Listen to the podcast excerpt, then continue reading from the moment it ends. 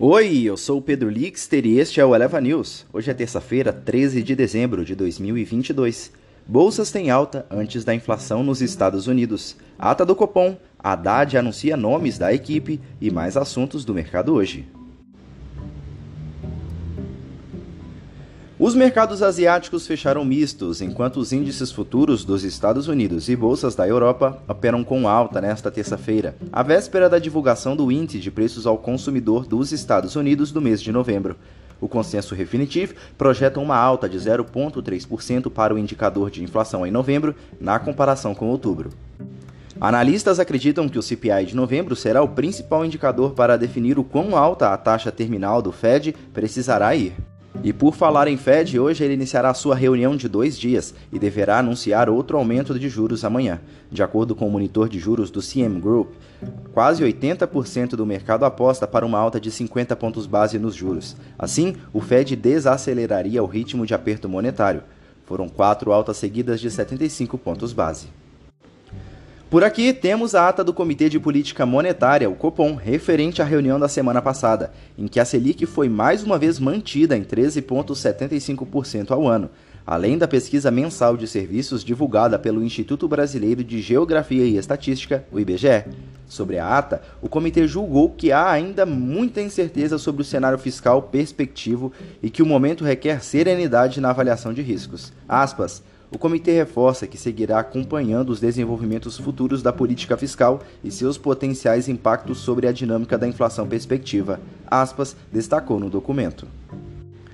Além disso, o futuro ministro da Fazenda, Fernando Haddad, tem reunião com Roberto Campos Neto, presidente do Banco Central, e Paulo Guedes, ministro da Economia, e pode anunciar dois ou três nomes das pessoas que integrarão sua equipe.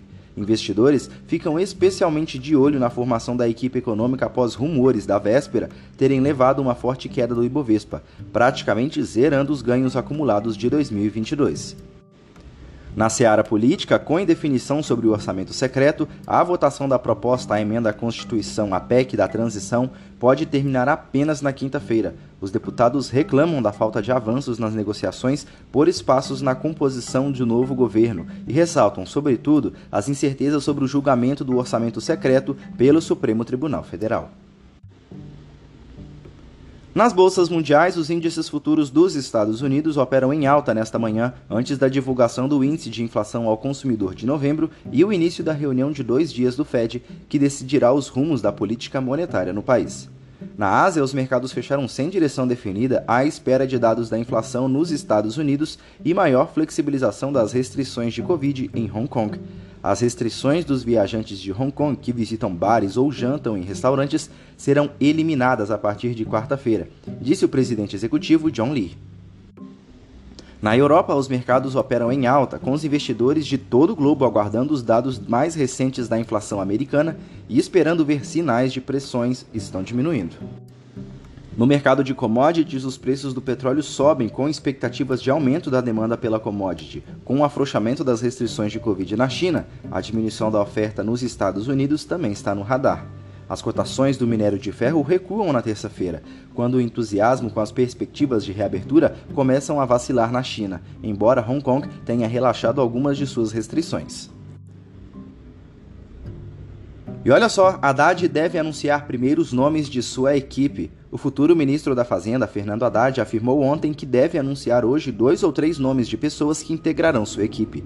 Segundo ele, conversas com essas pessoas ainda estão em andamento. Aspas. Quero compor uma equipe plural. Não quero uma escola de pensamento comandado à economia. Quero pluralidade de vozes no ministério. Aspas, disse Haddad.